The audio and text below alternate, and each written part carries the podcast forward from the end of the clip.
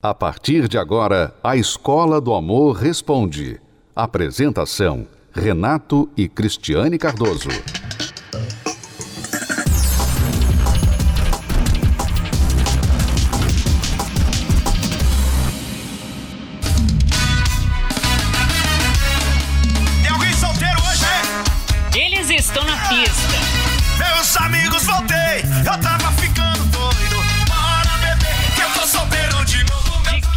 Estamos falando? Dos solteiros. Farra, pegação e aquela alegria aparente que, perto dos amigos, transparece uma vida perfeita. Entre os famosos, Neymar e Anitta, por exemplo, estão lá. Mas para muitos deles, gostar de estar livre e desimpedido não significa ser um solteiro convicto. Em uma entrevista, o apresentador João Vicente, que já namorou estrelas como Sabrina Sato e Cléo Pires, falou sobre sua solteirice. E avisou, apesar de ter orgulho do seu status, não gosta de ser rotulado como solteiro convicto, pois acredita que pode ser mal interpretado. Para João Vicente, ser solteiro significa liberdade para fazer o que quer, quando bem entende. A coisa mais linda da solteirice é o destino sem explicação. É você falar assim: quer saber? Eu hoje vou deitar no meu sofá e não farei nada. Eu hoje vou andar na lagoa e eu não tenho que negociar. Outra estrela que também falou sobre o seu status de relacionamento foi Fernanda Paes Leme. A atriz também não gosta do título de solteira convicta e explicou por quê. Eu sou uma solteira confortável, que é diferente de ser uma solteira convicta. Realmente tem muito boy lixo. Eu me conheço, me investigo, então talvez por isso eu esteja solteira, inclusive. Porque eu não aceito qualquer pessoa que vai vir, sabe? Solteira, sim. Sozinha, não exatamente. Na mesma entrevista, Fernanda entregou que teve seus encontros virtuais por causa da pandemia. E já que estamos falando em solteirice, você sabia que mais da metade dos brasileiros se declaram solteiros? Parece mesmo que as pessoas gostam de ser solteiras. Eu separei, voltei, mas já larguei de novo. Por quê? Opa, espera aí.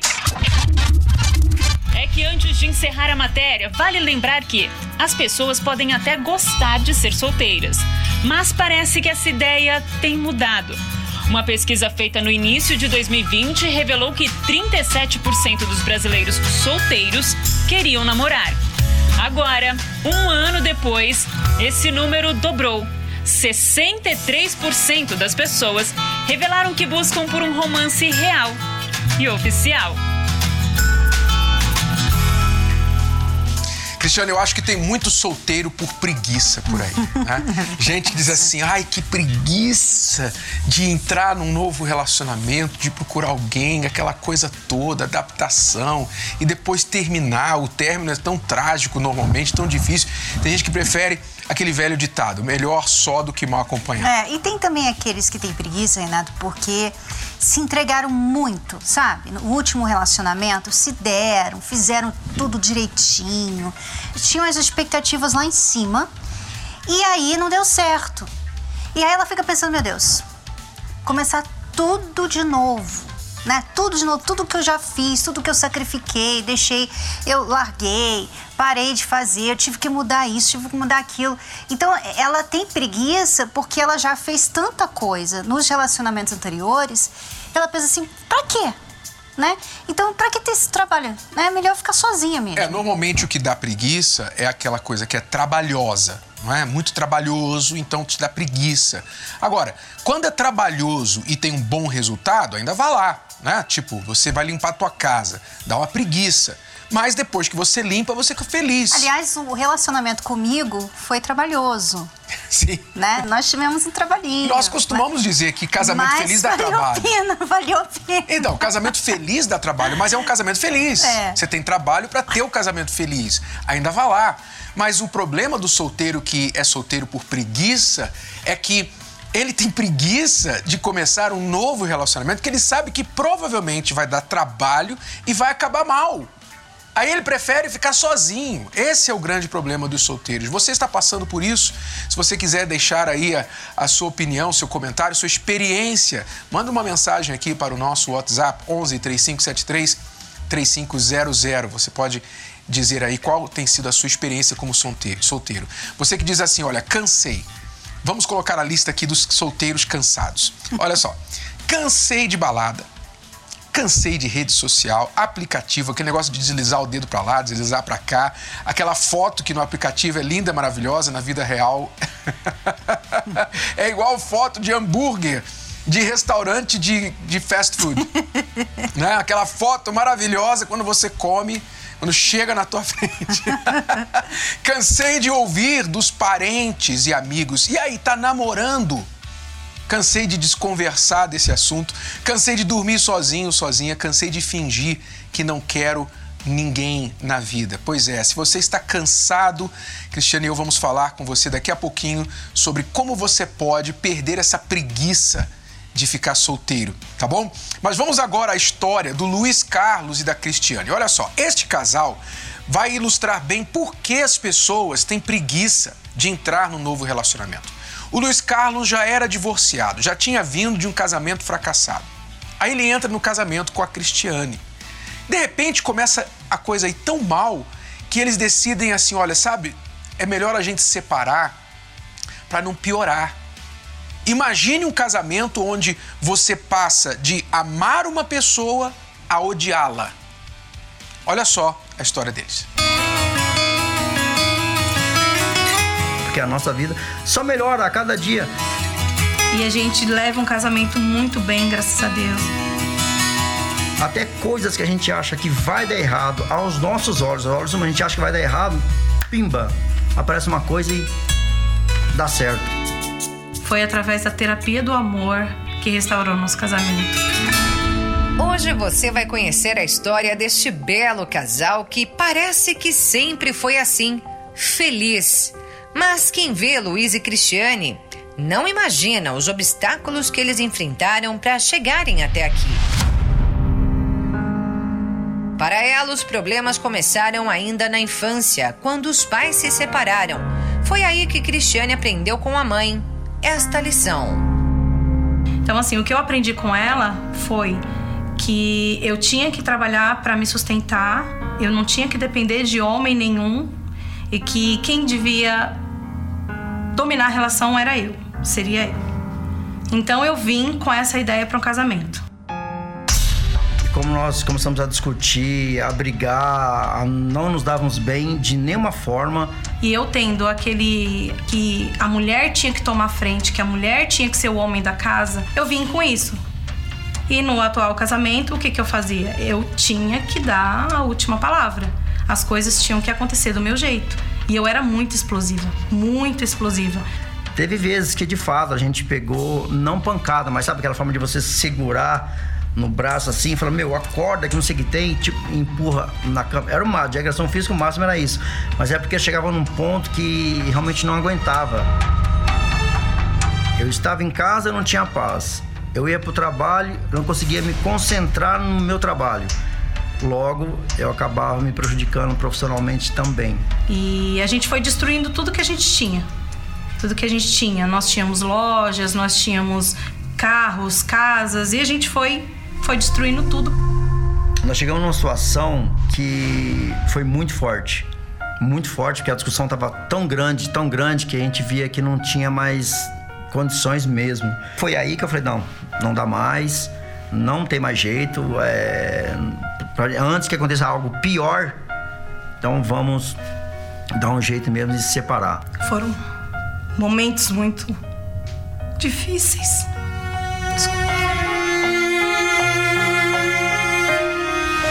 Gente se pagou muito. A gente chegou a se odiar. Por incrível que pareça, minha mãe viu a nossa situação, viu que não tinha mais jeito e ela pegou e falou: Olha, eu vou. Uma última coisa, uma última chance. Eu vou levar vocês num lugar. E ela tinha visto, né, falar sobre a terapia do amor na televisão. Então ela deixou claro, Luiz, eu vou tirar você na terapia do amor. Eu falei, terapia? Vou fazer terapia agora. Terapia, você tá de brincadeira. Mas fomos. Ali naquele momento foi. Foi incrível, que parecia que, que o homem de Deus que estava lá na frente conhecia a nossa história, já tinha ouvido a nossa história. Perguntei pra ela, falei, ei, Cris, você achou lá da- tudo que falou lá, né? Ainda falei assim, tudo que falou lá, o que, que, que você achou? Ah, eu, gostei, foi bacana, tudo. Eu falei, não, eu também gostei. Foi algo assim que tocou de fato, né? Aí a gente começou. Toda quinta-feira, na palestra, Terapia do Amor. A gente começou a colocar isso em prática, colocar com Deus como prioridade.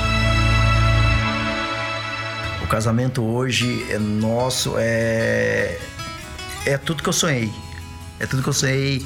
Eu, meu, se eu tivesse conhecido aqui há muitos anos atrás, nossa, é, é tudo de bom. É tudo de bom porque a gente vê, a gente consegue perceber que nó- nós somos muito felizes. Nós reconstruímos a- o nosso lar, nosso casamento, reconstruímos nossa vida financeira. Lado profissional, também continuamos trabalhando muito. Minha esposa também. E coloca Deus em primeiro lugar. A gente aprendeu isso, a gente chama isso de fé inteligente. Você veja que em plena pandemia, nós compramos mais imóveis pagando. Deu, a fábrica onde eu trabalho, ela, nossa, tá, é muito boa, é muito show, ela, ela progride a cada dia. Nós trabalhamos demais. Minha esposa dá aula em casa e continua trabalhando. Então, assim, a gente acha tempo pra tudo. Uma hora ele cede, outra hora eu cedo. E a gente leva um casamento muito bem, graças a Deus. Restaurou o nosso casamento. Hoje a gente se ama, a gente se respeita, né? A gente coloca Deus em primeiro lugar. É uma coisa que é muito boa, que a gente veio junto, a gente está crescendo junto.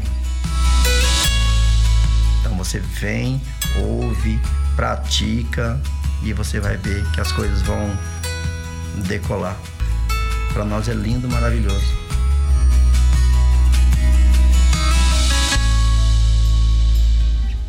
Eu gostei do que o Luiz Carlos falou, Cristiane, que a pessoa vem, ouve, pratica e a vida decola. Quer dizer, um casal que se odiava, passou a se odiar, que disse um para o outro: é melhor a gente se separar, porque senão a gente vai acabar se machucando mais, piorando a situação.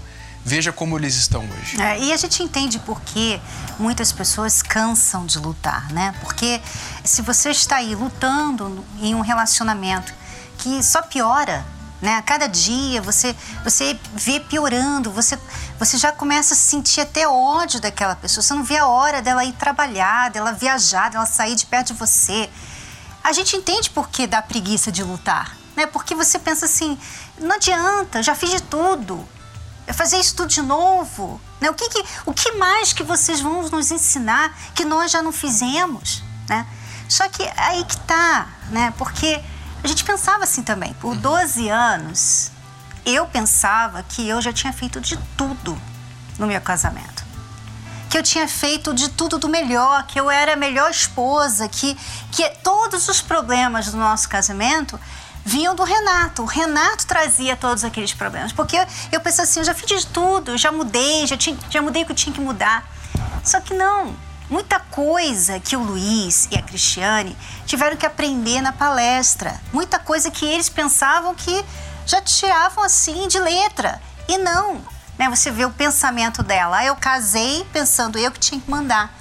Um pensamento tão parece até um pouco inocente, né? Até faz sentido para muitas mulheres falarem isso, mas como fez a diferença? É, eles não sabiam o que eles não sabiam. Esse é o grande problema da infelicidade na vida amorosa da maioria das pessoas. É que elas não sabem o que elas não sabem. Por exemplo, o Luiz Carlos, quando a Cristiane, é, não é essa Cristiane, a esposa dele, assistiu a programação na TV e disse: Olha, vamos lá na palestra, vamos lá, vamos, vamos ver se ajuda a gente. Ele disse: Palestra? O que, que, que isso vai fazer por mim? Olha- Terapia. Olha, o que, que foi a atitude, a atitude dele.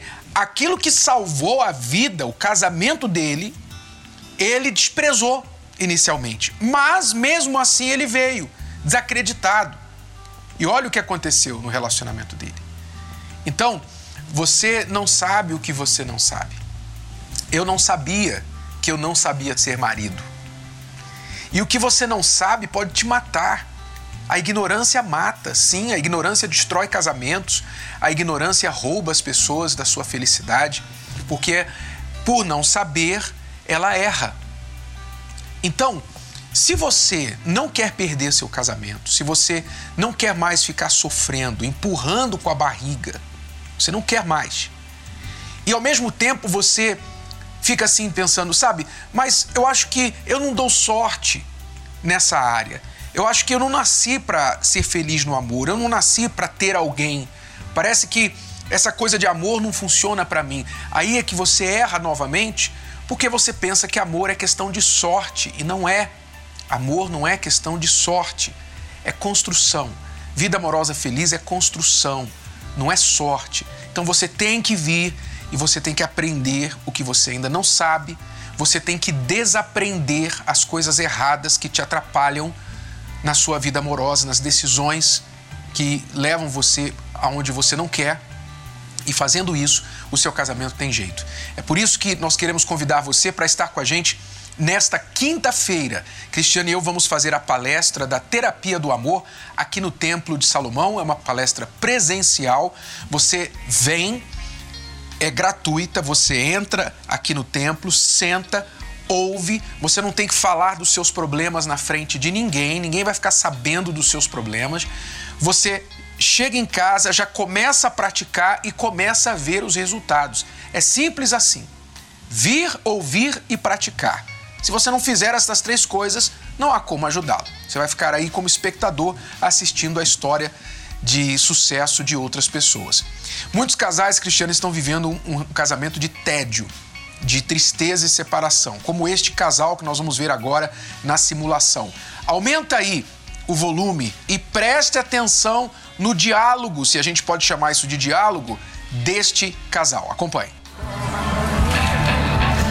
Amor, eu adorei esse lugar, é lindo.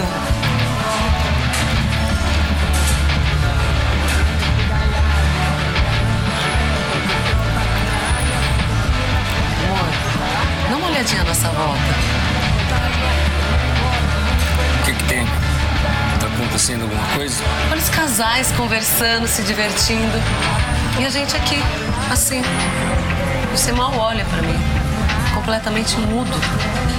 A gente não se falou desde que saímos de casa. Que bobagem, Helene. Você com essa mania de querer ficar comparando. É tudo fingimento. Atitude de fachada. Meu, a mim, eles, eles não me enganam. Amor, a gente tá terminando o almoço e não falamos uma palavra. O que você acha de tão ruim? Melhor do que fingindo. Você acha isso normal, então? Um casal onde um não fala com o outro. Isso é um casamento normal. Absolutamente normal. Não é possível. Você tá falando sério mesmo? Sabe o que eu acho? Eu acho que você reclama demais. Você devia se dar por satisfeita, de eu ser fiel a você. Você tinha que me agradecer, entendeu?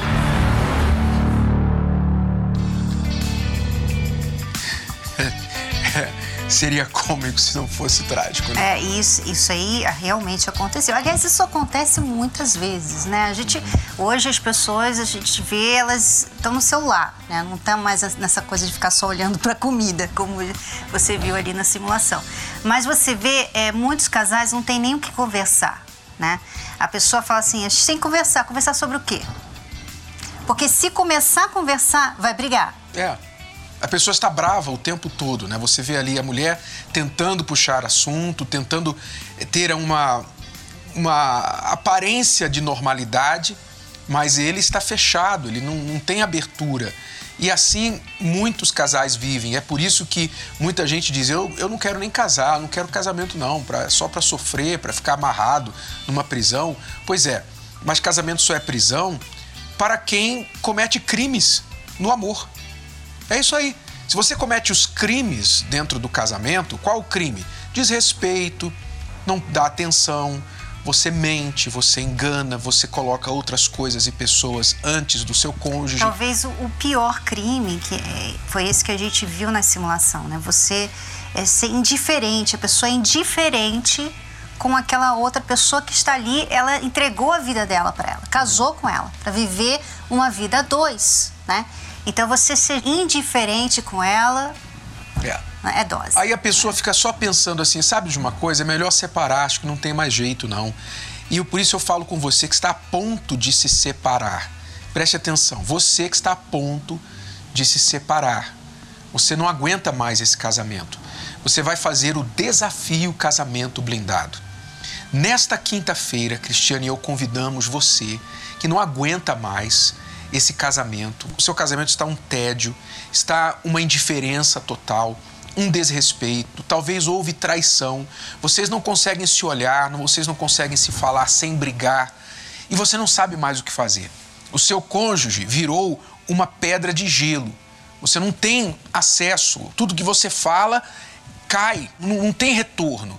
Então, nesta quinta-feira, você vai comparecer na palestra. Convide o seu cônjuge para vir. Se ele quiser vir, ótimo, excelente. Mas não é essencial.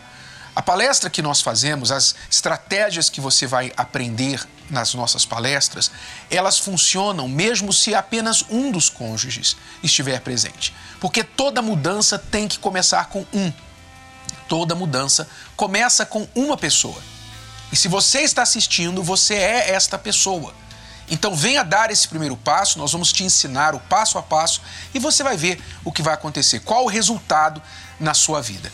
Então, nesta quinta, 8 da noite, aqui no Templo de Salomão, Cristiano e eu estaremos aqui ajudando você a dar este passo. Agora, eu queria que você prestasse atenção na história do Nicolas e da sua esposa, porque eles estavam num relacionamento assim tão mal, nesse tipo aí que nós acabamos de assistir, e ela não acreditava mais. Ela não acreditava que havia jeito para o seu casamento. Mas o Nicolas, sabendo da palestra, ele decidiu vir buscar ajuda. Veja só o que aconteceu. Eu trocava o dia pela noite. Tudo pra mim era motivo pra beber. Eu ficava em busca da adrenalina de preencher o meu vazio, mas eu percebi que isso só destruiu a minha vida. Se essa rotina relatada pelo Nicolas já destrói a vida de uma pessoa solteira, imagine então de quem vive um relacionamento sério, que era o caso dele. Mas nós vamos ouvir o outro lado. De que forma essas atitudes impactavam a relação? Com a palavra, a Camila. Quando eu conheci o Nicolas, ele sempre teve esse comportamento mais explosivo, pavio curto, falava sempre o que vinha na mente. O Nicolas era DJ. A Camila não podia acompanhá-lo em todos os eventos. Era daí que partia a insegurança dela. Só que ele não ficava atrás, não.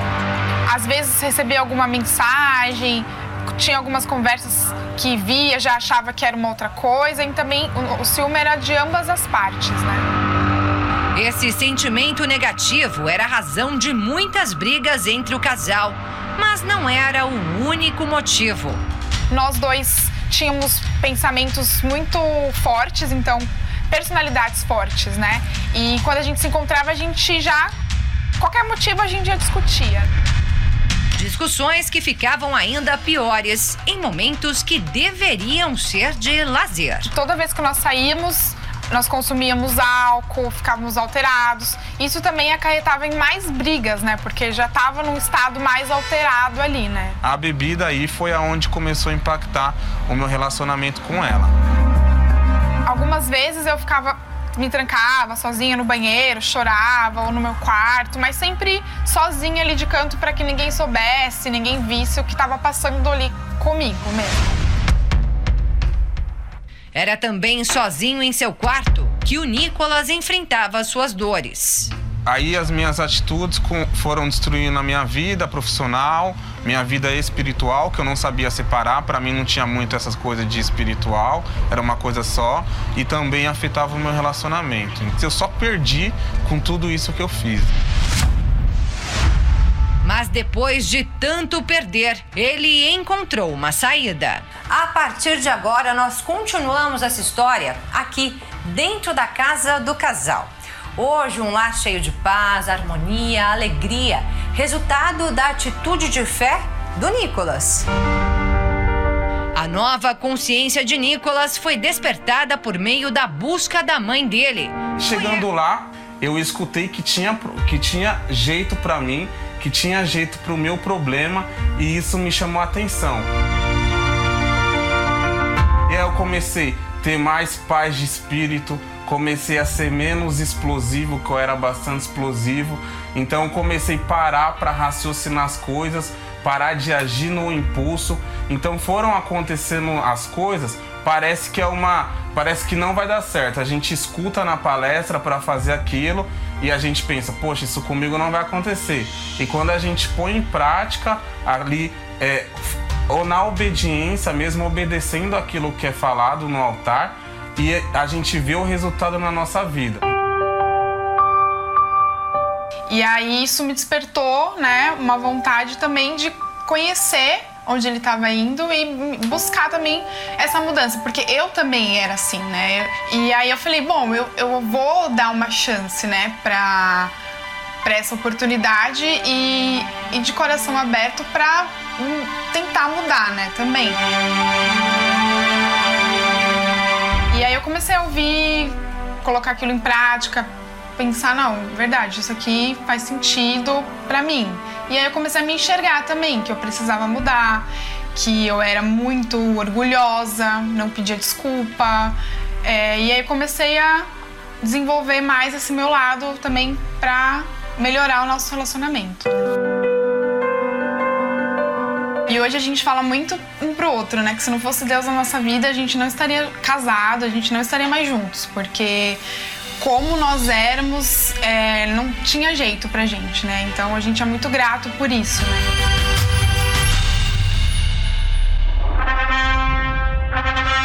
Para muitos, o dia mais feliz. Sonhado pela grande maioria. Mas, de uma hora para outra, tudo muda falta de diálogo, brigas, aquela paixão do começo esfriou. Casais à beira do divórcio, papéis de separação em cima da mesa. No pensamento, a frase: não tem mais jeito. Espere. Desafio casamento blindado. Lições para quem quer resgatar um relacionamento frustrado. Você aceita? Quinta-feira, na Terapia do Amor.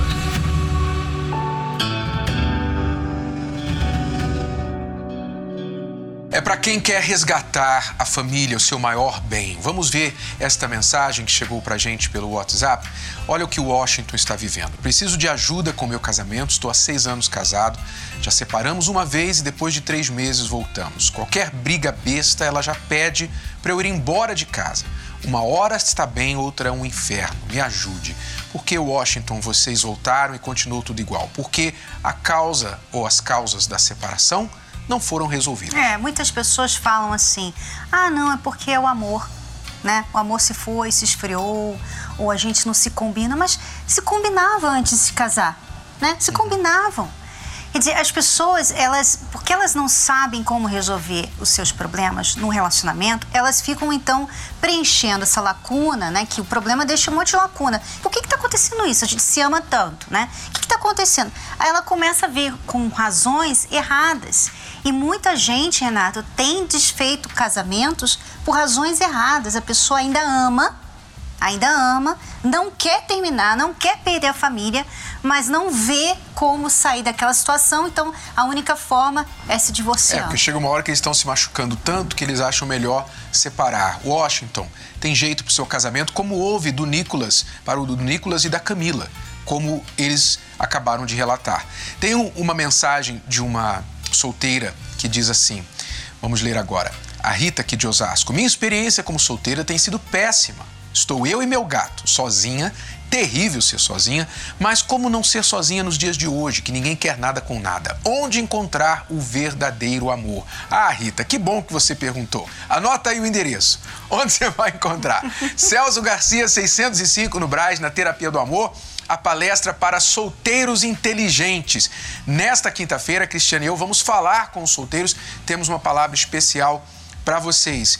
Então anota o endereço e o horário. Celso Garcia 605, às 8 horas da noite, nesta quinta-feira. Se você tem uma pergunta, quer alguma informação, ligue agora aqui, mesmo depois do programa sair do ar, nós estaremos respondendo as suas perguntas pelo 11 3573 3535. Novamente, 11 3573 3535, pode ligar agora ou acesse o nosso site terapia do amor.tv. Até amanhã, alunos. Tchau, tchau. Tchau. Você pode ouvir novamente e baixar esse episódio da Escola do Amor Responde no app Podcasts da Apple Store e também pelo Spotify e Deezer.